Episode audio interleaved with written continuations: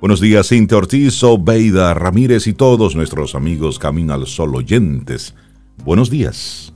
Hola, buenos días, Rey, Cintia, Laura y nuestros amigos y amigas Camino al Sol oyentes. Hoy ¿Qué día es que es hoy? Martes. Es martes, ¿verdad? es martes. Espero que este martes les encuentre bien a todos, a todas. So, ya sé A que Y los bien. ubicados en que es martes. Bien ubicadito, de que hoy es martes y falta todavía. Buen día, que-. Pero que estamos llegando al 24 y al 31, también eso es bueno. Sí, por ahí Sí, cerrando, cerrando Ahí vienen, sí. años, cerrando ciclos. ¿Sabes que cuando dije 2021 me llegó rápido a la cabeza? ¿Cómo nos engañaron? En la década del 60, del 70, en los 80 nos engañaron. Porque nos vendieron que en el, el año 2000 íbamos a estar volando. Y ahí está usted, amigo, amiga, camino al sol oyente, en un burdo tapón. Disculpe, disculpe porque...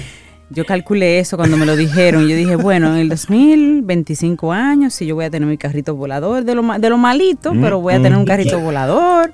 ¿Quién Y fue que nos engañó así? ¿Quién fue que dijo eso? Dick Tracy. Dick y Tracy, los, y Jetson, Los Jetson. todos, todos esos. Todos ellos tienen la Todos son culpables de estar vendiéndonos un... Y todos los escritores de, de esos escritores futuristas, todos ellos. Así es que, amigo Camino al Sol oyente, si usted está entrando a un rico tapón, bueno, pues imagínese, ¿Con quién hablamos? ¿con quién hablamos? ¿A quién le pedimos cuentas? Déjame decirte que realmente se equivocaron en la fecha. Pero de que vamos para allá, vamos para allá. Eso sí, De que lo veamos, bueno. eso es otra cosa. Eso es otra cosa. Pero y el tema que queremos proponerte en esta mañana. La gente viene y va. Así es la vida. Así es. Así es la Esto vida. es, esto es un tren. Y en este vagón del tren la gente sube, la gente baja. En el tren suyo, por ahí en otro tren en el que usted es el que sube y en el que baja. Porque de eso va. Así es que un buen día para valorar a la gente con la que estás compartiendo este momento. Mira qué bonito. El qué amigo bonito. de ahora, el compañero de trabajo de ahora, ¿m? la pareja de ahora. Lo que te está tocando en este momento es para valorarlo. Y me gusta mucho ese paralelismo con el tren de la vida, la vida y el tren. Porque realmente eh, tenemos que entender que a veces, como, como bien dices, hay personas que se van, hay personas que se bajan del tren porque ya te dieron lo que te iban a dar y ya tú les diste lo que le ibas a dar. Ya Sí. pasó ese ciclo, ya ese ciclo se cerró. Y si te imaginas un, imagínate un tren boutique. Dices, no, mi tren de la vida es un tren boutique. No cabe mucha gente, pues obviamente tienes que rotarla a esa gente para que puedas tener otras experiencias y conocer otras personas. Si no, tú vas a tener un coliseo con ruedas ahí que entre todo el mundo y si nadie sale. Y Un tren, cuidadito, bien bonito. Y en ese tren van entrando y saliendo en paradas, entrando y saliendo en paradas. Y hay una rotación que te va enriqueciendo y tú vas enriqueciendo a otros también. Claro, y como dice Rey, valorar los de ahora, los que están presentes ahora, y agradecer a los que ya no están, por porque supuesto. algo te dieron, algo le diste. Claro que sí. Y, y fueron personas también valiosas en tu vida que muchas veces crean parte de lo que es uno hoy. Sí. Entonces, es. por eso hay que agradecer eso también. Y en hecho, y, y en esa misma línea, bueno, pues hoy es un día interesante para observar, pero sobre todo para practicar. Día Internacional para la Tolerancia, Mm, en busca de un mundo más justo, sin violencia, sin discriminación. Tolerancia, una cosa es decirlo, otra cosa es ponerla en práctica, porque si todos estamos de acuerdo, así, todos somos tolerantes, estamos todos de acuerdo. Pero ¿y Pues si hay un disidente? ¿Y si hay uno que piensa diferente? Que se atreve a hacer la pregunta diferente. Mire, en los grupos es necesario que haya un disidente. En los espacios es importante que haya uno que haga el, el trabajo de, de abogado del diablo, si se quiere. Pero no que sea por asignación, sino que a esa persona le salga naturalito. Esos son los buenos, porque son los que te ponen a pensar un poquitito más allá de lo evidente. Así es que hoy, Día Internacional para la Tolerancia. En tu vida, ¿cuánto debes tolerar? ¿Cuánto deben tolerarte? ¿Tú cuánto toleras? Hazte la pregunta, porque a veces es muy fácil estar con el dedito acusador ahí, con el dedo índice, como siempre, ¿eh? Porque tú, porque tú, porque tú. Eso, pero y cuando te dices eso a ti mismo, cuando tú tienes que ser el tolerante, cuando tú eres el que debes ceder, callarte, para que el otro tenga su, pueda expresar su posición. Entonces, hoy es un buen día para observar eso, esto de la, de la tolerancia. La tolerancia. La tolerancia tiene De, de, interesante que se basa en el respeto hacia los demás o hacia lo que es diferente a lo propio. Pero tú no tienes que estar de acuerdo al final. No tienes que asumir esa postura de esa otra persona o convencer a nadie tú para que te entiendan. La tolerancia es precisamente que yo sigo siendo A, tú sigues siendo B, y así nos queremos y nos respetamos. Ese es el, gran valor que tiene, que se basa en la diferencia y en precisamente respetar esa diferencia, no intentar cambiarla. Sabes que eso me, me, recuerda mi época de mi época en el, Politécnico, en el, en Pomavit, cuando nos enseñaban a, discutir, a conversar, a, a, argumentar, a hacer presentaciones eh, hacia lo público. Y había una profesora que nos decía, cuando usted no esté de acuerdo con el planteamiento de alguien y tú quieras disentir, tú lo que debes decir es, respeto tu opinión, pero no la comparto. Y luego tú pones tu posición.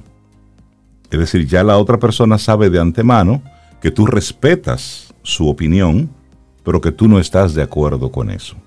Y esas son de esas cosas que, que a mí se me quedaron de esa época del, en el Politécnico, se me quedaron grabadas así como con, con fuego. Decir siempre esa partecita. Respeto tu opinión, pero no la comparto. Y como tú decías, Rey, al principio, o sea, es muy fácil yo respetarte a ti, a Cintia, a Laura, porque tenemos muchos pensamientos y valores en común y creencias, pero ¿y al que es diferente?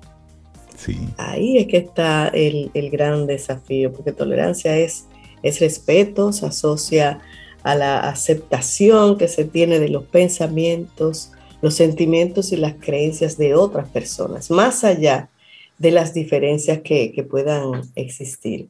Es como ponerme en el lugar del otro y verlo desde su historia y, de, y es también como aceptar la diversidad cultural, religiosa, étnica, política y hasta de los equipos de pelota de aquí, del país. La diversidad en sentido general, claro, es una, sí. es una apertura. Usted tiene un amigo con una religión diferente a la suya. Abrácelo. Pero es su amigo, es comparten amigo. muchos otros intereses. Tiene, le, le, abre su corazón a una persona diferente totalmente a usted. Hmm. Es eso. Bueno, y hay otro día internacional que se celebra hoy, Zoe. Oh, sí, el Día Internacional del Flamenco. Flamenco, una música con, con una historia súper interesante. Es un género musical eh, propio de Andalucía, aunque hay algunos, eh, algunas diferencias sobre su nacimiento real, pero obviamente Andalucía, especialmente en las zonas de Cádiz y toda esa parte por ahí, eh, que tiene el flamenco, la Z, como el cante, que es la, el cantaor, ¿no?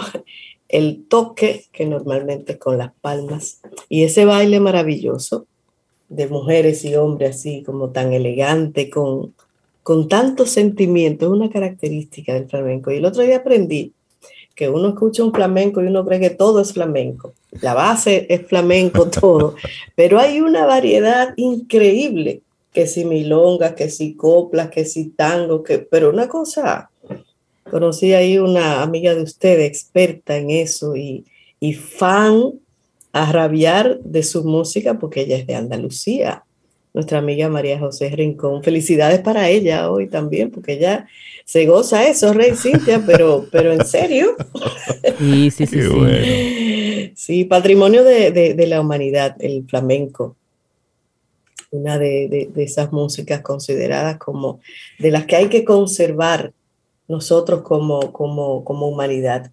Eh, hace hace como 11 años que el flamenco obtuvo ese reconocimiento al ser incluido en la lista de Patrimonio Cultural Inmaterial de la Humanidad. De la humanidad, así es. Y fue, hoy es 16, fue un día como hoy. Uh -huh, sí. No, mentira, no, hoy se celebra el 16, ¿verdad? Hoy es el Día Internacional.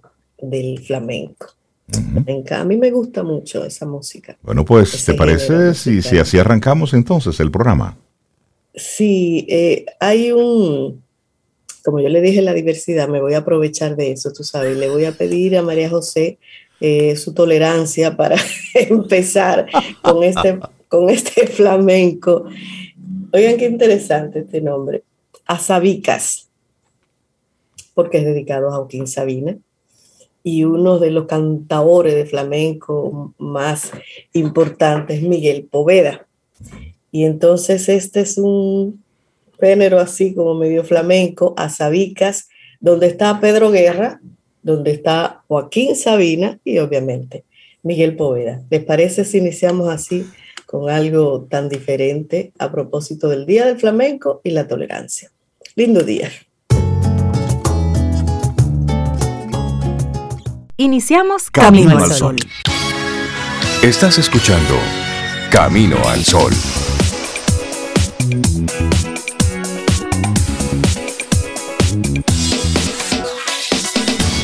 Laboratorio Patria Rivas presenta En Camino al Sol, la reflexión del día.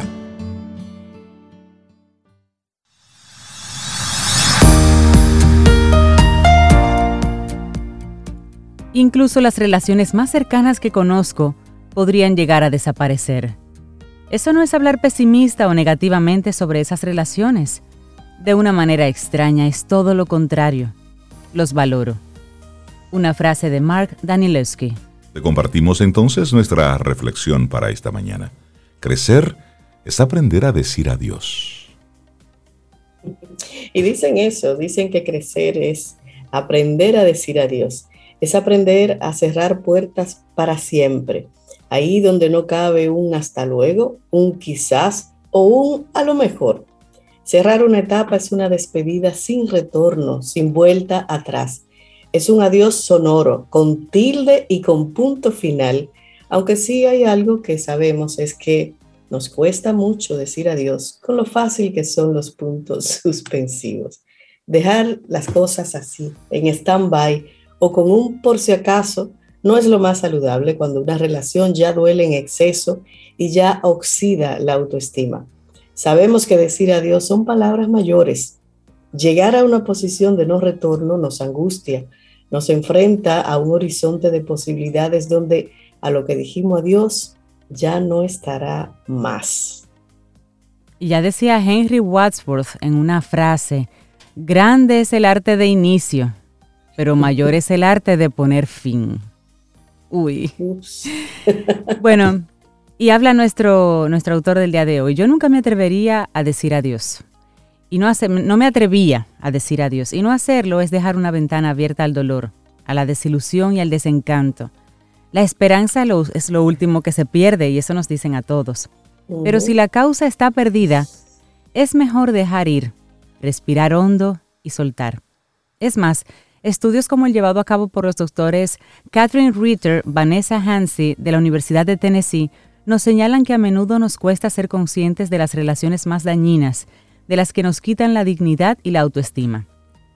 Nos cuesta verlo, nos cuesta inmensamente asumirlo y dar el paso, pero hacerlo es un acto de valentía que todos debemos dar. Decir adiós, decirle adiós a alguien que te rompió el corazón, no es algo que pueda hacerse de un día para otro a quien te desgarró el alma, al que dices hasta luego, porque es mejor sentir dolor que no sentir nada. Y es que ese frío en el pecho te aterroriza, te desnuda, te tira al suelo.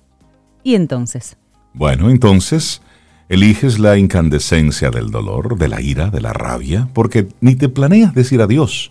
Crees que tus sentimientos solo pueden ser una variación de esos estados, o fuego o frío porque no conoces otra cosa, porque no te han enseñado a sentir diferente y porque no te has atrevido a decir adiós. Crees que tu corazón se va a congelar y que nunca más vas a volver a sentir fuego.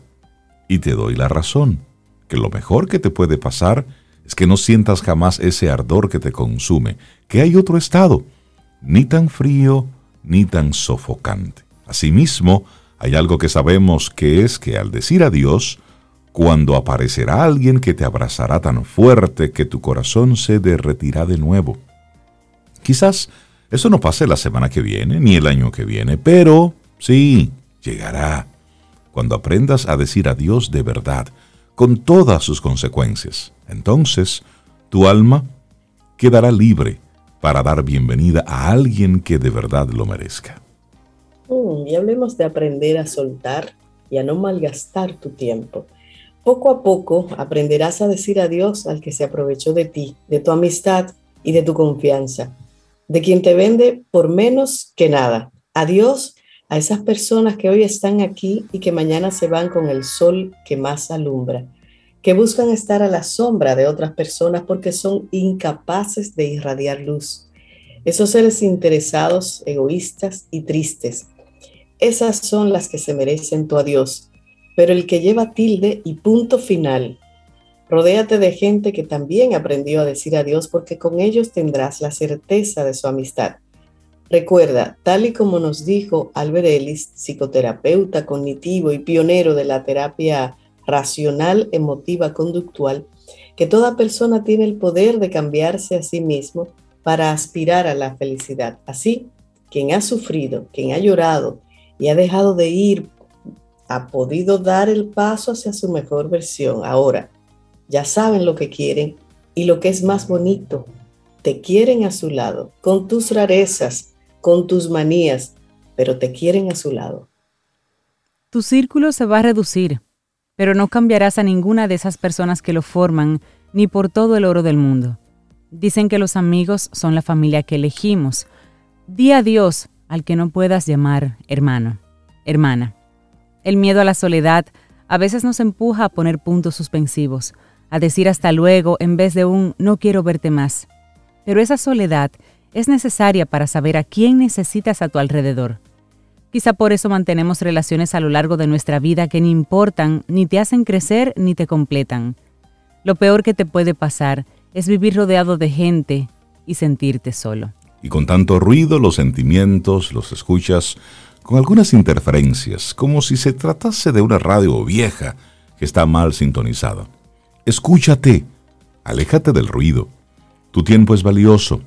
No lo malgaste con personas que no lo merecen. Aprende a decir adiós, libérate de esas cadenas y haz espacio. ¿Para qué? Bueno, pues para recibir gente nueva, experiencias nuevas, cosas nuevas. Y como dice Sabina, porque como bien dice, ¿verdad? El maestro Sabina, para decir con Dios, a los dos nos sobran los motivos. Pero esa es la canción que sí. A Dios, a los dos nos sobran los nos motivos. sobran los motivos. Cristina Martínez de toda es la la voy a poner ahorita, te Es la psicóloga eh, autora de esta reflexión que hemos compartido en el día de hoy. Crecer es aprender a decir adiós. Laboratorio Patria Rivas presentó En Camino al Sol, la reflexión del día. Ten un buen día, un buen despertar. Hola. Esto es Camino al Sol. Camino al Sol.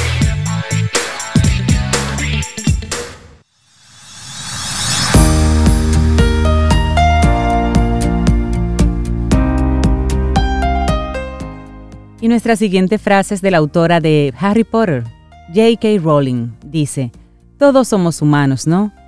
Cada vida humana vale lo mismo y vale la pena salvarla. Seguimos avanzando en este camino al sol. Y nosotros estamos aquí, Zoe en su casa, nosotros en la nuestra, y Néstor en la loma. Néstor Esteves, nuestro buen amigo, nos acompaña, comunicador y persona que, que conecta con nosotros desde hace muchos años. Néstor, buen día. ¿Cómo estás y por, dónde, y por dónde andas? Sí, precisamente en el ámbito de la comunicación hay quien dice que la eh, virtualidad ha pasado a ser la nueva realidad. Entonces yo pienso que eso explica un poco esta- esta- este campo virtual. Este campo Ah, yo pensé que tú habías logrado mi sueño de retirarte así a, a En un la loma. espacio, así en la loma, en la montaña, pero con un buen wifi. Una buena conectividad de internet. Que lo mejor Sí, de los sí, dos el- mundos. Oye, así, en definitiva, así, así debe ser. Creo que eso es un sueño compartido. Jóvenes, buenos días. Buen día. Buen día. Néstor, ¿cómo estás? Cuánto gusto. Eh, qué, qué bueno que, que llega este martes, que yo espero así como con muchas ganas, a ver si digo, ven acá, ¿y por qué no llega más rápido este martes en el que tenemos? Entonces, eso por supuesto que lo celebro, ¿eh? Y lo celebro conectando un poco con, con, con un ejercicio que ustedes me han estado provocando. Eh, ya decía fuera del aire que Sobe hace un rato venía con tu imagen de Silvio, así como con esa especie de amargue fino, por así decirlo. Una canción hermosa.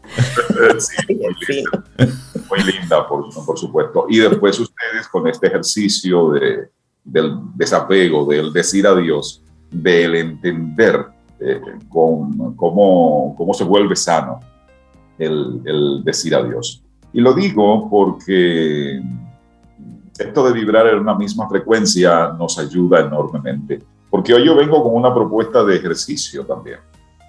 Es, un, es un ejercicio que, que, nos ayuda a entender algunas cosas. Es un ejercicio sobre un tema muy retrotraído, muy vapuleado, eh, muy de moda cuando conviene, muy fuera de, de la cotidianidad cuando también conviene, pero vamos a ver un poco más adelante a quién es ese al que le conviene o no le conviene. Es el tema Haití.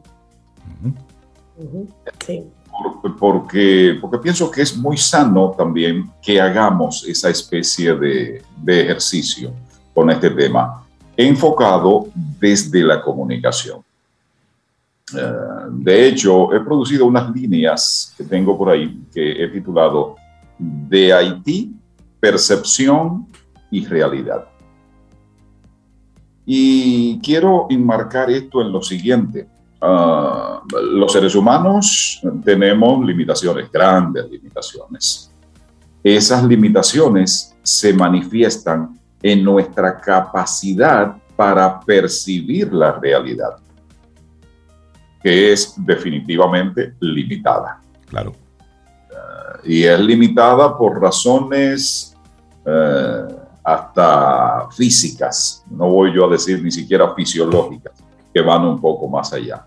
Y, y, podemos comenzar haciendo un ejercicio, es decir, con la vista. ¿Hasta dónde físicamente, hasta dónde percibimos con la vista? Un ángulo que no pasa de los 140 grados, más o menos. Es decir, para percibir más allá de ese ángulo, que, estoy citando, de los más o menos 140 grados, tenemos que hacer un ejercicio. ¿Cuál? El de voltear la cabeza. Y volteando la cabeza, ese ángulo entonces cambia. Es decir, estamos percibiendo una parte de esa realidad que sin entrar en temas complejos de tercera dimensión y aquellas cuestiones, sin entrar en eso, es 360 grados. Ahora, para percibir los 360 grados hay que dar la vuelta completa, entonces hay que voltearse completamente. ¿sí? Entonces, eso nos da un indicativo de con la vista qué pasa con la realidad. Ahora, otro, otra pista para que entendamos cómo nuestra capacidad de percibir es manipulada, puede ser manipulada, puede ser eh, falseada. A lo lejos, los cuerpos percibidos con la vista parecen de un tamaño menor al que realmente tienen. Un ejemplo, el Sol. El Sol se ve del mismo tamaño que la Luna y no, no lo es. Es muchísimo más grande que la Luna y muchísimo más grande que la Tierra. Sin embargo, por la distancia a la que está, lo percibimos de ese tamaño. Pero bueno, los aviones, es decir, cuando, cuando eres, cuando no has tenido la oportunidad de estar dentro de un avión, lo ves a lo lejos y lo ves en el aire y en el aire se así como un juguetito, así de pequeñito. Entonces ya después vives la experiencia y dices, oh, pero mira, esto es mucho más grande y es más grande que un autobús. Mira esto. Es decir, cuando vives esa experiencia, entonces cambia tu percepción de la realidad. Pues con el tema Haití, pasa algo similar.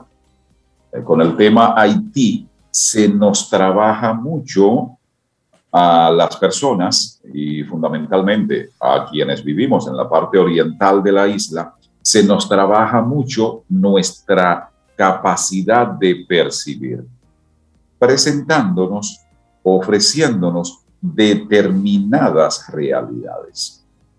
No por casualidad, el tema Haití suele ponerse de moda y salir de moda, como suele pasar con todas las modas. No por casualidad. Es decir, con altísima frecuencia nos encontramos con que todo es en torno a Haití. Todo, absolutamente todo lo que estamos hablando. Es como si no existiera ningún otro tema de conversación, ni en grupos, ni por redes, ni por medios tradicionales. Pero de repente es como si no existiera. Y no, no se toca para nada. Entonces, vamos a hacer una pregunta para seres humanos comunes y corrientes como nosotros. Es decir, no hay que tener una, una inteligencia extraordinaria fuera de serie. Significa eso cuando entra a ser parte de nuestros temas cotidianos y cuando sale de hacer temas cotidianos, que cambia la realidad, es decir, la situación de pobreza eh, extrema, la situación de inexistencia de la democracia, la situación de ingobernabilidad, es decir, eso cambia y cambia de ahora para ahorita. No, eso no cambia de ahora para ahorita. Eso tiene cierto carácter de permanencia, eh, sí. Entonces, como tiene cierto carácter de permanencia, está ahí esa realidad. Vale preguntarse entonces, ajá, ¿y por qué en un momento determinado hablamos mucho, mucho, mucho de esto y en otro momento determinado no? Pues sencillo, porque el tema es colocado o sacado dependiendo de a quién le conviene. Y ese a quién tiene enclaves en el propio Haití, tiene enclaves en los vecinos más cercanos, eternos de Haití, que somos los dominicanos, y tiene enclaves en otros puntos que no son físicamente ni Haití ni la República Dominicana, sino puntos que me atrevo a llamar como remotos, pero con determinados intereses. En un mundo, en una actualidad, en donde los intereses son sumamente variados.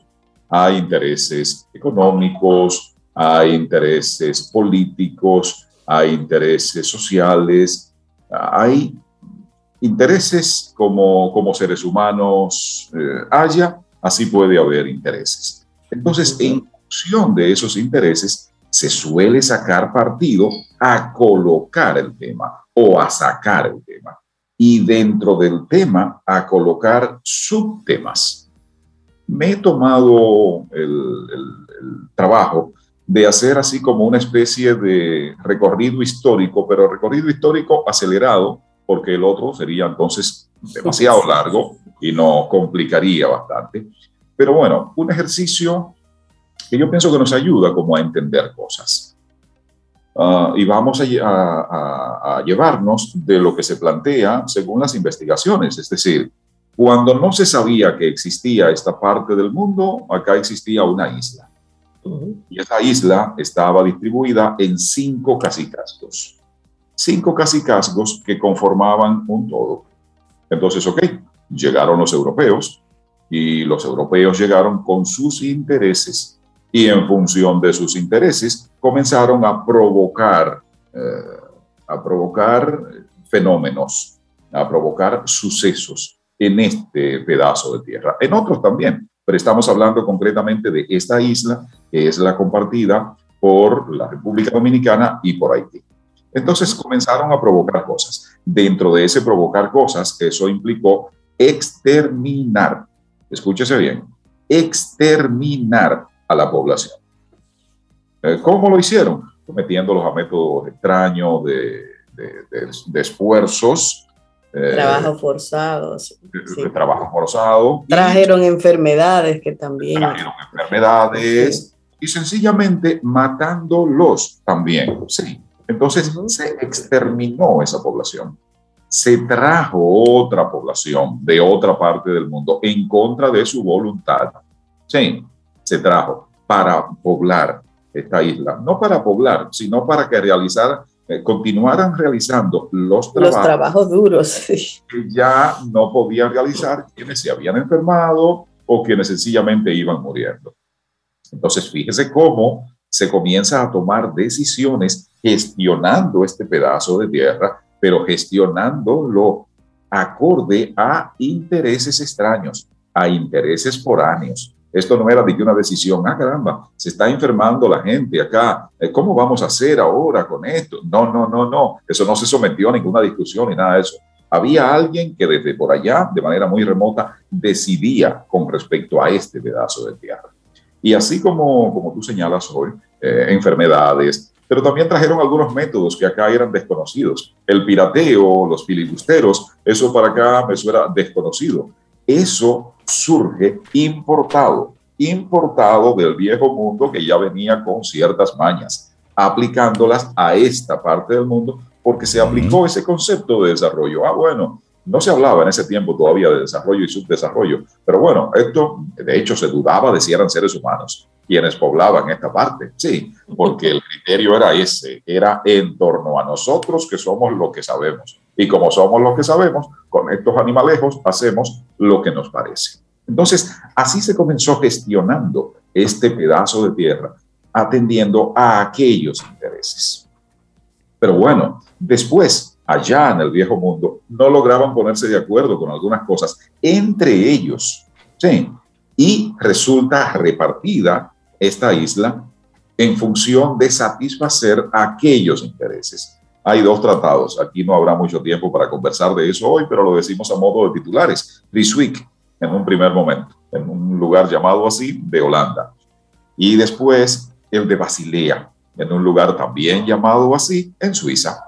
En uno y en otro, por intereses de ellos, de las potencias de aquel momento, estoy hablando de Inglaterra, estoy hablando de Holanda, estoy hablando de Francia y un poco más adelante estoy hablando de España. Por desentendidos entre ellos, resulta repartido este pedazo de tierra según aquellos intereses, según los intereses de ellos. Entonces es así como se comienza a hablar en un momento determinado de un Santo Domingo español y de un Santo Domingo francés o Saint-Domingue.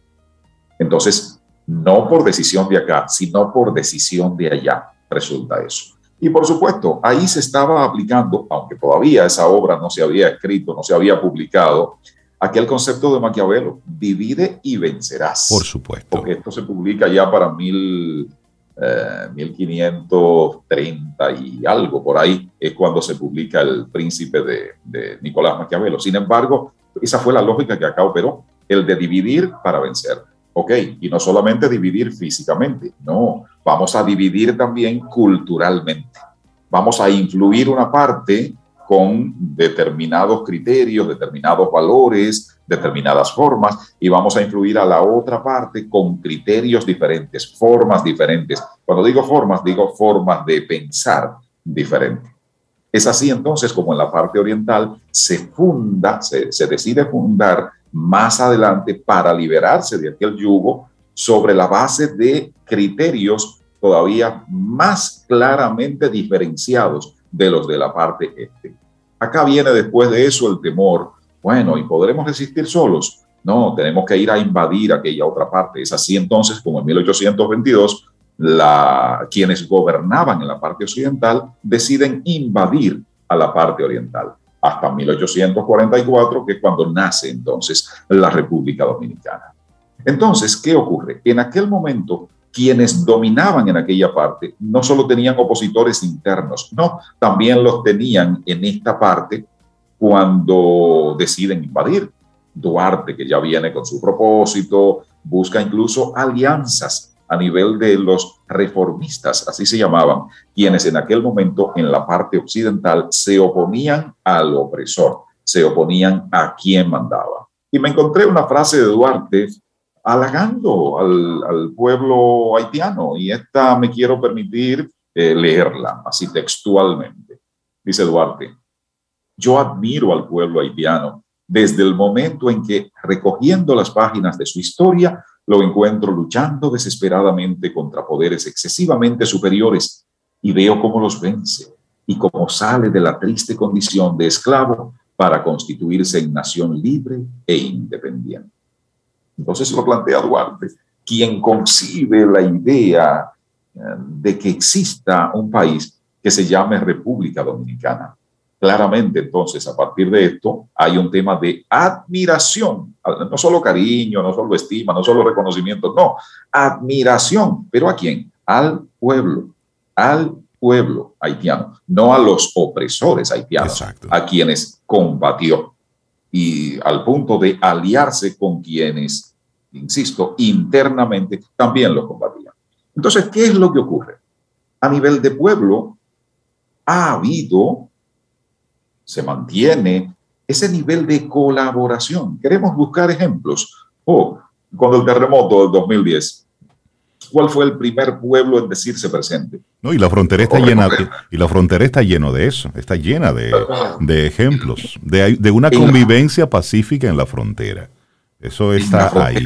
Se vive así. De hecho, las parejas mixtas. A, propósito de que hablábamos de, de, de amargue, de, de pedida y eso, las parejas mixtas. Un dominicano con una haitiana, al revés, un haitiano con una dominicana. Es decir, existe ese nivel de colaboración, de entendimiento. Ahora, ¿qué es lo que pasa? Esa lógica maquiavélica de divide y vencerás ha dado resultados siempre. Por supuesto. Y sigue dando resultados fundamentalmente cuando no se tiene cierta capacidad de analizar para analizando entender. Entonces, eh, lo recuerdo como ahora, cuando el terremoto del 2010, muchas personas y en filas, en lugares y comprando y lugares de acopio para ser solidarios y para llevar en aquel tiempo cuando, cuando el denominado corte en la era de Trujillo, ah, como personas, yo conocí a una persona que se salvó metida en una tinaja, así mismo, oh, tinaja. Entonces, eso implicó que eso implicó un nivel de colaboración y de protección a un ser humano que independientemente de dónde nació, de cómo piensa, de quién es, es un ser humano. Entonces fue un ser humano que encontró ese cariño, esa comprensión, esa protección de parte de otros seres humanos. Ahora, ¿qué es lo que pasa? En la medida que nos separan, en la medida que nos ponen a pelear, por supuesto que van a sacar resultados, sobre todo quien quiere sacar resultados por la mala. Entonces, esto explica, esto da a entender por qué el tema se trae o se saca dependiendo de determinados intereses. ¿Por qué? Porque dolorosamente hay que admitir, muchas personas actúan a partir de la lógica del todo para mí. Y el todo para mí, independientemente de a quién estoy perjudicando independientemente del grado de maldad que tenga que aplicar para seguir sacando ese provecho del todo para mí. Entonces, cuando alguien en la parte occidental, cuando alguien en la parte oriental o cuando alguien de manera remota no le está conviniendo el negocio o descubrió una nueva oportunidad para hacer negocios y eso implica aplicar una eh, estrategia de distracción o de remover el actual estado de cosas, sencillamente pone el tema de moda. Y lo pone con cualquier motivo. Lo pone con, con, una banda que ataca, lo pone con alguien a quien secuestra, lo pone con alguien que asesinó y salió huyendo, lo pone con alguien que robó, lo ponen con cualquier, no importa lo que sea, lo importante es como provocar ese ambiente de tensión, ese ambiente de desentendido para salirme con la mía. En la medida que nos dejamos poner el tema cuando alguien quiere o quitar el tema cuando alguien quiere, en esa misma medida se afecta nuestra capacidad de percepción o por lo menos nuestra capacidad se ve grandemente afectada y queda como muy alejada de lo que en realidad ocurre. He querido invitar a este ejercicio porque, bueno, eso ha funcionado y ha funcionado durante mucho tiempo. ¿Y hasta cuándo va a seguir funcionando? Hasta que nos sigamos, diciéndolo así de manera muy llana, como chupando el dedo, en el sentido de Ah, este, este es el tema. Pues este es el tema. Y hablamos y hablamos y hablamos. Ah, bueno, se olvidó el tema. Bueno, pues no, no hay que tratar nada de eso. Entonces yo pienso que tenemos la oportunidad de superar esa, esa trampita y entender que entre seres humanos, en la medida que nos entendemos, aumentan las posibilidades de que logremos, de que logremos propósitos, de que logremos realmente avanzar. Y, creo hay un detalle, sé que queda muy poco tiempo, eh, discúlpeme, pero hay un detalle que no quiero que perdamos de vista. En la era de Trujillo se heredó un aprendizaje también del viejo mundo, en el sentido de que tener un enemigo externo ayuda a mejorar el control interno. Porque cuando, independientemente de cuál sea mi preferencia, cuando alguien desde afuera es que me está lanzando, es que me está atacando, entonces yo procuro decir, vamos a ver quién es que nos defiende y nos representa y nos ponemos en torno a ti para que puedas librarnos de aquel que está intentando hacernos ese daño. Eso tiene un efecto psicológico, por supuesto, de y lo usan muchos países eh, buscarse ese amigo externo que sirve de distracción, pero que sirve fundamentalmente internamente para que nos unamos. Entonces, esa lógica desde la era de Trujillo, aplicada de uno y de otro lado de la frontera, ha dado resultado y sigue dando resultado. En la medida que nos veamos como enemigos, seguirán aprovechándose de un lado y del otro. Finalizo recordando que en 1915 fue invadida la parte occidental.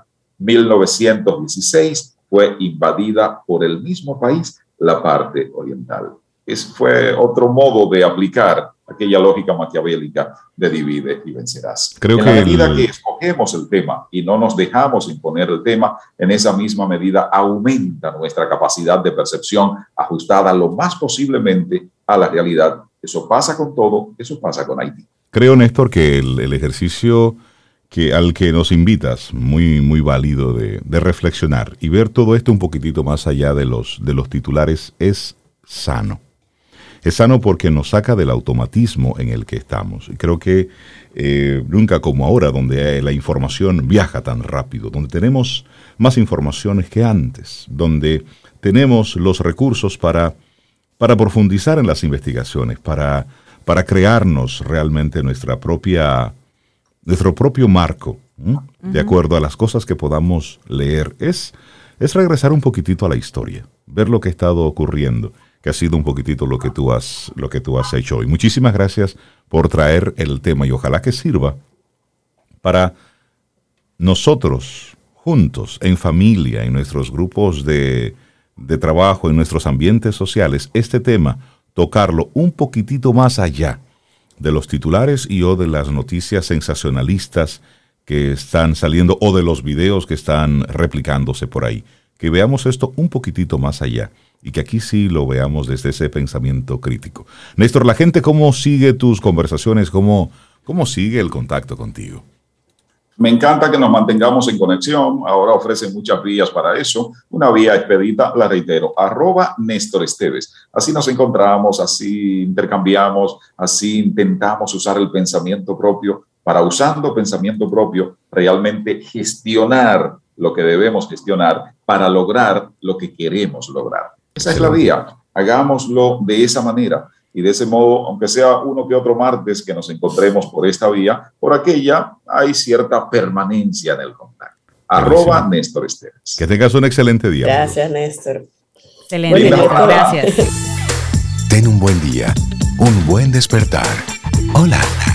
Esto es Camino al Sol. Camino al Sol.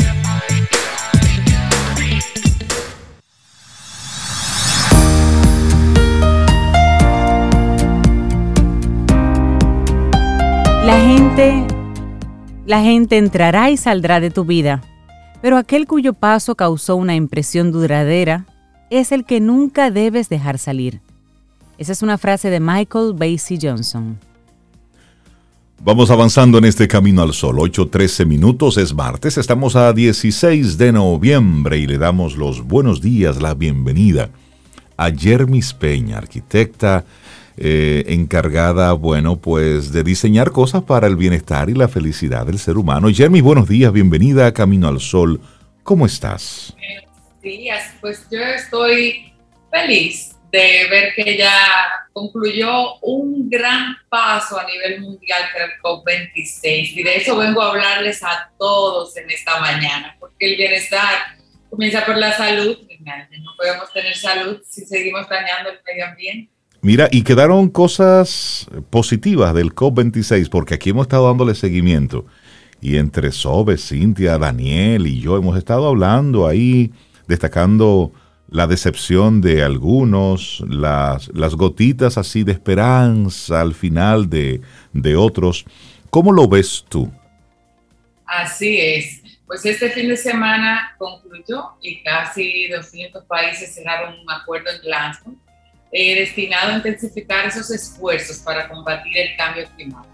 Sin embargo, pienso que estamos lejos de cumplir con el Acuerdo de París para llegar al 1.5 Celsius estos acuerdos a los que se llegaron son un poco vacíos, no dan respuesta como tal a la crisis climática. Pero bueno, es eh, un poco mejor que el pronóstico que teníamos en la COP anterior, que íbamos por el 2.1. Eh, ustedes saben que los países que tenemos con más emisiones es China, Estados Unidos, India, Rusia, Rusia y Japón. Entonces, al estos eh, acuerdos llevarse con, consensuados, no son votaciones, cuando los países no están de acuerdo con ciertas cláusulas, se hace muy difícil eh, pues poder eh, entre todos quizás eh, mantener una posición firme, aunque la mayoría esté en desacuerdo. Entonces, pues nos fuimos al COP26 con ideas de que los gobiernos garantizasen ese 1.5 grados Celsius, de que hubieran unos 100 mil millones para que los países en desarrollo pudieran lograr esa transición energética y cerrar el artículo 6 del Acuerdo de París, que era muy importante, sobre la eliminación del, del carbono.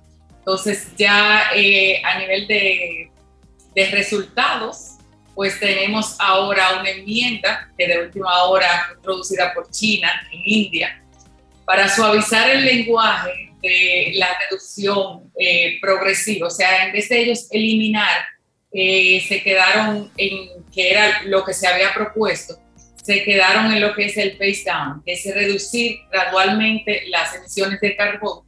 Eh, aquí no se habla de gas, no se habla de petróleo.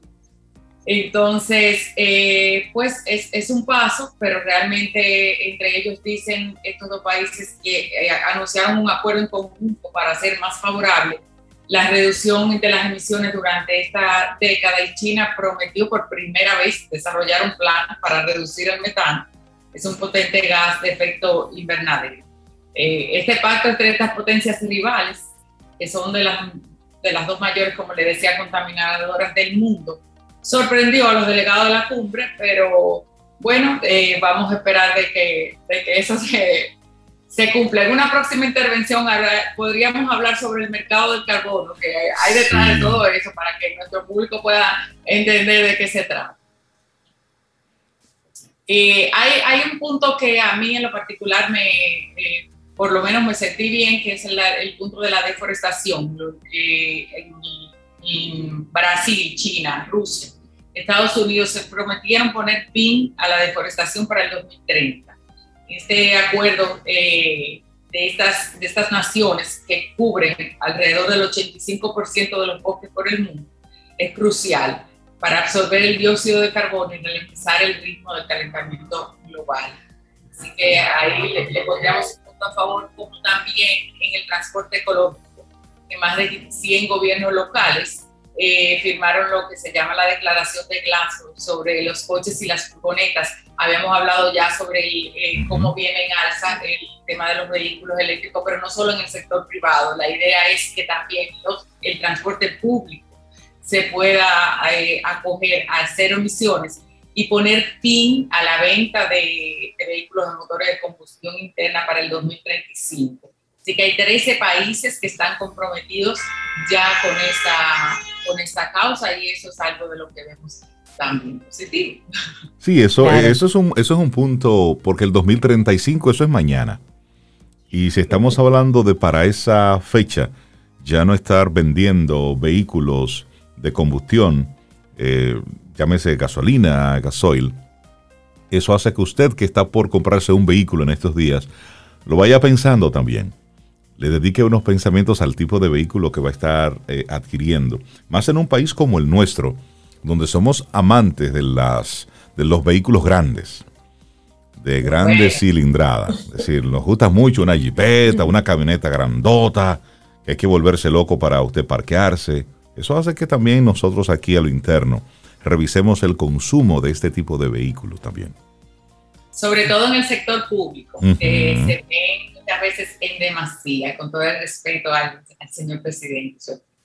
Eh, uno de los objetivos primarios de República Dominicana eh, eh, se basaba sobre esa responsabilidad de las naciones más ricas por el calentamiento del planeta para compensar a las naciones más pobres. Y nuestra delegación pues fue elegida como cabeza frente a la coalición de islas como líder ministerial y se logró por lo menos eh, tener un diálogo.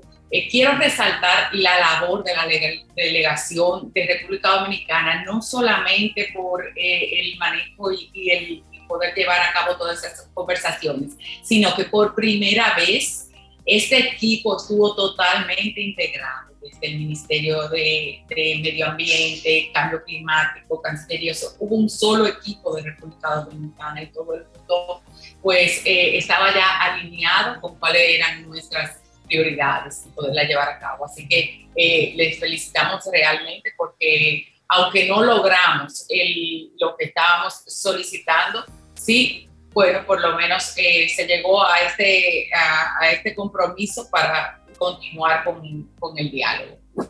en, lo que se refiere a la construcción, a la arquitectura y a la ingeniería, pues eh, también la conferencia el pasado jueves dedicó todo un día al tema de las ciudades, regiones y entornos construidos.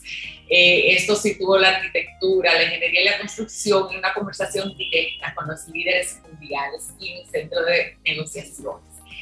70 de las mayores empresas de arquitectura, construcción e ingeniería estuvieron presentes y firmaron lo que se llama un comunicado de eh, una carta abierta en el que los gobiernos demuestran un compromiso del cumplimiento del Acuerdo de París.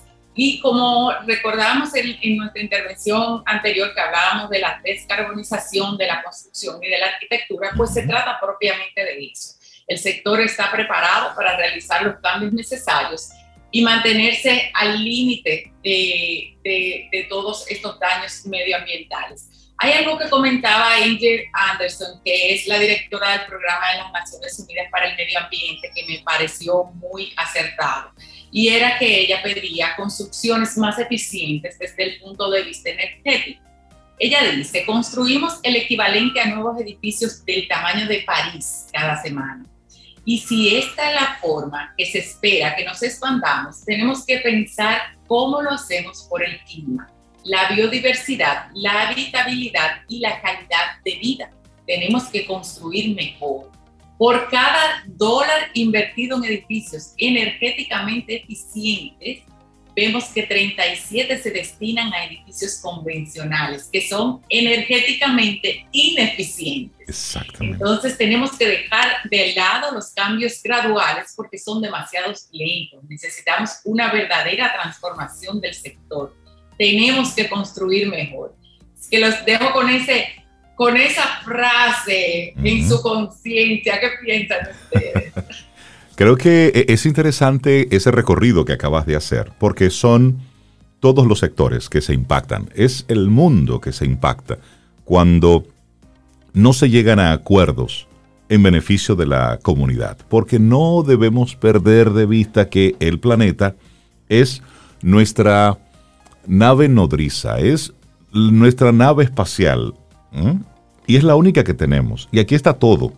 Aquí están nuestros recursos y mientras Jeff Bezos, Elon Musk, la NASA y todo el mundo está buscando otras cosas fuera de aquí, por lo pronto, esto es lo que tenemos. Por lo tanto, todos los sectores deben sentirse involucrados y participar de forma activa de estas conversaciones, que si bien es cierto, no se llegan a los acuerdos con la premura que, que se necesita en este tiempo, no es menos cierto que actualmente hay una cuota de responsabilidad individual, una cuota de responsabilidad ciudadana que debemos comenzar a asumir. Antes de ayer eh, escribía Greta Thunberg. Ella decía, los grandes poderosos siguen sin ponerse de acuerdo, pero las grandes cosas que tenemos que hacer, ella, exacto, decía, bla, bla, bla, pero las grandes cosas que tenemos que hacer, lo bueno de todo eso es que no tenemos que esperar a que otros se pongan de acuerdo. Es nosotros mismos que tenemos que accionar desde nuestra individualidad. Y eso se suma mucho al basta ya de dejar que sean los otros que sigan tomando decisiones. Nosotros. Cuestión de compromiso. ¿Cómo estamos consumiendo? Claro. Tú sabes qué pasa, que aquí mismo en la COP se vio como un grupo de manifestantes comenzaron a protestar que, que la propia, eh, eh, que el propio evento era simplemente un greenwashing. Entonces, yo creo en lo que tú dices, Rinaldo, fuera de nosotros eh, destruir o criticar, debemos de revisarnos y debemos de ver cuáles acciones podemos mejorar en el día a día. En el tema de la construcción, si bien es cierto que muchas veces pudiera elevar un costo de 10, 15% eh, un edificio, también es cierto que el edificio va a tener un 10, un 20% más de valor frente a otra edificación. Entonces, cuando vas a construir algo que va a permanecer ahí 50 años, tienes que saber y tienes que ser consciente eh, cómo vas a ir edificando. Eso es lo que nosotros, eh, pues, entendemos que es nuestra responsabilidad como profesionales y como nación, saber que no es construir por construir y que lo que hagamos estamos simplemente contribuyendo a un mejor planeta o a destruirlo para nuestras generaciones futuras, que es lo que nosotros vamos a dejar.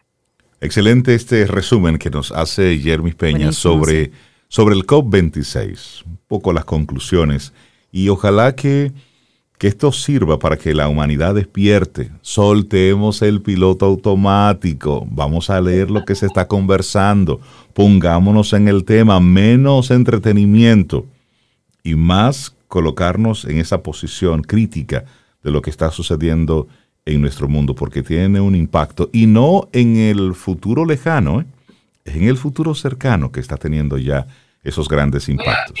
Semana continúa la Conferencia General de la UNESCO en Francia. Así es. Eh, que también vamos a irle dando seguimiento y la idea es esa. República Dominicana tiene muchas oportunidades, tiene los ojos eh, puestos a nivel mundial y entiendo que es eh, propicio para tomar decisiones inteligentes frente a varios factores, el sector hotelería, turismo, construcción donde nosotros somos líderes, entonces vamos a hacerlo diferente, vamos a hacerlo bien. Así es. Jervis Peña, muchísimas gracias por conversar con nosotros, traernos este tema. Y la gente que quiera seguir la conversación contigo, ponerse en contacto con tu, con tu estudio, con, con todas las cosas interesantes que ustedes realizan.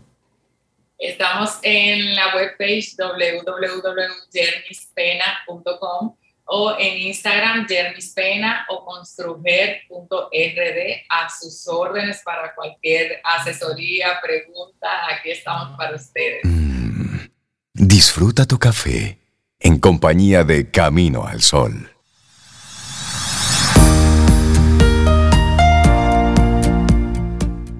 Y hoy es Día de la Tolerancia y hemos estado compartiendo frases también relacionadas con esto. La siguiente es de Roy Bennett y dice, a todos les gusta ser reconocidos y apreciados. A veces, incluso el acto de gratitud más simple puede cambiar el día entero de alguien. Tómate el tiempo para reconocer y valorar a las personas que te rodean y apreciar a los que marcan la diferencia en tus vidas. Sobe Cintia. Por fin voy a tener la conversación que me va a traer desde el mundo del Atari a este tiempo de los videojuegos. Al pero no es conmigo ni con presente. que ya somos modelos viejos. Vamos a darle los buenos días. Quiero que ustedes modelos obsoletos, le presten mucha atención a esta conversación que tendremos con Regina Tejada. Ella es coordinadora del BTE Seed Sport en República Dominicana, del Instituto de Estudios Superiores Luis Heredia Bonetti. Regina, buenos días y bienvenida a Camino al Sol. Buenos días, muchísimas gracias por su invitación. Estoy muy emocionada de estar con ustedes y de contarles un poquito de cómo queremos cambiar eh, la innovación en República Dominicana y ser pioneros, ojalá. Lo que estamos contentos somos nosotros, porque Sobeida está loca por soltar el Atari y quiere de inmediato comenzar a conectar con, con las consolas, con los videojuegos y sobre todo ganar los miles de, dólares que están ganando una serie de atletas que están involucrados en, la industria deportiva de los juegos electrónicos. Entonces nos gustaría, Regina, que nos, nos cuentes un poquitito sobre un diplomado que ustedes están eh, proponiendo y qué es lo que vamos a aprender ahí. Bueno, mira, como tú bien lo dijiste, en este, en este mundo de esports hay muchísimo dinero. Es una industria que está creciendo súper rápido aquí y en todo el mundo. Entonces, como vimos este crecimiento, decidimos tratarlo como la industria que es y empezar a capacitar a la gente en este sentido. El certificado que nosotros ofrecemos es creado por Pearson, que para los que no lo conocen es la organización eh, educativa más grande en todo el mundo. Entonces, muy importante y aparte es internacional. Este, el, el BTEC se refieren a unas cualificaciones prácticas que son basadas en teoría, pero son o sea, basadas en el mundo real y y trata de que el estudiante luego, luego de aprender algo, lo aplique en casos prácticos, en el trabajo. La idea de este certificado es que saliendito de, o sea, desde que se gradúen consiguen un trabajo. Entonces te voy a explicar más o menos cuál es el pensum. El certificado dura un año, son 180 horas. Este, está dividido en tres unidades. La primera es como una introducción, es básicamente qué es esports, qué organizaciones están involucradas, cuáles son las trayectorias profesionales, qué se puede hacer, qué vas a aprender. Y algo también importante de la primera unidad es que los estudiantes van a hacer un plan de carrera, básicamente. O sea, ellos van a decir en qué quieren trabajar en esta industria y entonces de ahí seguir el camino dentro del certificado para saliendo encontrar el trabajo que ellos quieran. La segunda unidad es un poquito más específica y ya es mucho más práctica. Los estudiantes literalmente van a jugar videojuegos para, para poder, para aprender cómo ser un shoutcaster, para aprender cómo hacer un live stream. O sea, todo lo que está involucrado dentro de, dentro de, de esports lo van a hacer, pero, o sea, a través del juego como que van a jugar, van a ver cómo, cómo, hay un, cómo, lo, cómo habla un shoutcaster, cómo habla, cómo se hace una producción, cómo se edita un video, van a aprender sobre tonos de voz, de cómo mover las manos, cómo mover esas expresiones faciales, de todo. Y luego también van a aprender qué tipos de softwares usar y todo lo ya más allá tecnológico. Y la tercera unidad también van a seguir jugando, pero ahora para recomendación, para poder hacer recomendaciones a equipos y a jugadores individuales sobre mejores prácticas, sobre técnicas, eh, a entrenadores, a lo que sea, ya es más específico a cómo, cómo mejorar tu juego dentro de un equipo o como jugador individual. Yo no sé si Regina es consciente. Yo no sé si Regina es consciente de que cada vez que ella está hablando, ella es lo que está generando preguntas en nosotros. Entonces, Sobe, la cancha es tuya. hay que saber jugar, supongo, o, una persona que no, no sepa jugar puede hacer el diplomado. O sea, obviamente la idea es que tengas una idea de lo que es esports. El, los requisitos en sí no te piden que sepas jugar, o sea, te piden que sepas, que tengas una idea de lo que son los esports, pero no específicamente que sepas jugar porque al final del día no te van a poner una calificación si ganas o pierdes. O sea, te van a poner la calificación dependiendo de lo que saques de ahí. No. Ya, no del juego como tal. Jugador, o sea. Regina, y esta, este, a ver. vamos a pedir turno. Este diplomado en BTEC Sport surge porque ustedes ven que hay una industria real y efectivamente no es una moda. ¿Están las personas viviendo formalmente de, de esports? Sí, o sea, nosotros aquí en República Dominicana no lo, o sea, lo vemos el interés, vemos que hay mucha gente involucrada, pero también vemos que no hay, o sea, no existe esa formalidad todavía, como existe en otras partes del mundo. O sea, en otras partes del mundo ya hay miles de trabajos, se paga demasiado, se gana demasiado. O sea, si se meten a ver los rankings a nivel mundial, ganan una cantidad impresionante de dinero. Y vemos que, hay también muchas oportunidades de laborales, porque de saliendo este certificado, obviamente no solamente te puedes dedicar a esports, te puedes ir por el lado de mercadeo, te puedes ir por el lado de finanzas, de administración de empresas, de creación de empresas. O sea, no sales solamente sabiendo jugar, sabes, sales con mil y un calificaciones que son calificaciones que los empleadores de hoy en día están buscando en los jóvenes. Entonces, Regina, esto nos lleva a otra pregunta y aquí, para que tú le hables a los padres, a las madres, de aquellos niños, de aquellos adolescentes, de aquellos jóvenes que cuando papá y mamá le hacen la pregunta, ¿qué vas a estudiar en la universidad? Le dicen, it's sport. Tú le estás diciendo a esos padres que lo que los niños, los adolescentes le están diciendo es una carrera posible, que hay espacio laboral real, ¿cierto?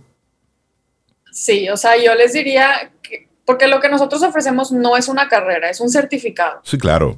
Es una, es una, es una formación técnica. diplomado, sí. Exacto, exacto. Eh, pero yo sí les diría que existen demasiadas trayectorias profesionales dentro de este mundo y demasiadas posibilidades en las que pueden entrar. O sea, quizás entran algunos sus hijos o algo, entran porque quieren jugar un videojuego y salen de ahí diciendo de que, ¿sabes qué? Me quiero dedicar a producir videos o me quiero dedicar, quiero crear mi propia empresa relacionada a los deportes. O sea, como que salen con la mente llena de ideas porque, es, porque esta es la forma en la que está hecha el certificado, o sea, está hecha de una forma en la que puedas crear soluciones en el mundo real, laboral, de ahora y del futuro. Regina, una pregunta. Eh, ¿Hay edad mínima o máxima de entrada? Porque creo que aquí hay dos estudiantes que les gustaría participar.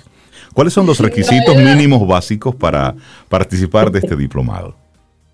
No hay edad máxima, la edad mínima son 16 años y ya de ahí el que quiera entrar.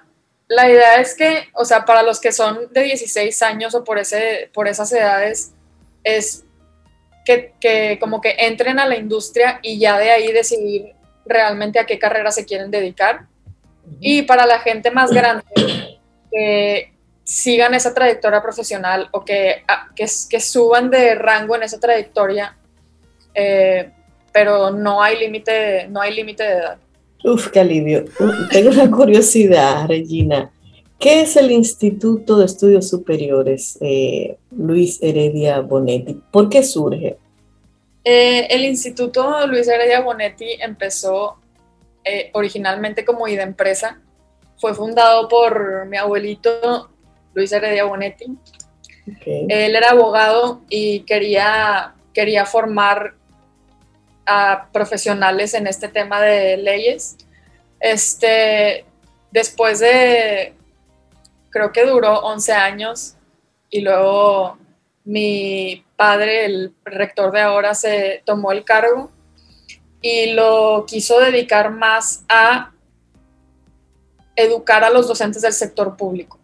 Entonces ahora nos estamos enfocando en eso, en, en, innovación tecnológica dentro del aula y habilitación docente en inglés pero también mi papá quería meterle un lado disruptivo y no al instituto, entonces de ahí surgió la idea de meter el certificado de esports y también estamos trabajando con STEM, este, que es literalmente el futuro de todo el mundo, o sea, la innovación es 100% STEM. Definitivamente. explicar lo que es STEM para nuestros caminos solo oyentes? STEM es eh, ciencias, tecnología, ingeniería y matemáticas. Exacto. O sea, son esas cuatro materias eh, enfocadas en una, en cualquier carrera, realmente. Regina, la Así gente que es. quiera inscribirse, ¿cuándo inicia este diplomado? ¿Qué tiempo dura? ¿Cómo- ¿Cuál será el formato de la, de las, de la, de la docencia? Eh, nuestro primer grupo empieza en enero del 2022, o sea, ya en dos meses casi. Dura 180 horas. Nosotros lo dividimos de tal forma que es un año, son tres cuatrimestres. Obviamente tienen vacaciones entre cua- cuatrimestres, así que no se vayan a estresar por eso. Eh, si quieren contactar al IES, tenemos Instagram, es ies.lhb. Eh, tenemos la página web. Si ponen en Google IES-LHB es lo primero que les va a salir y ahí tenemos todos nuestros correos y todos nuestros teléfonos de contacto.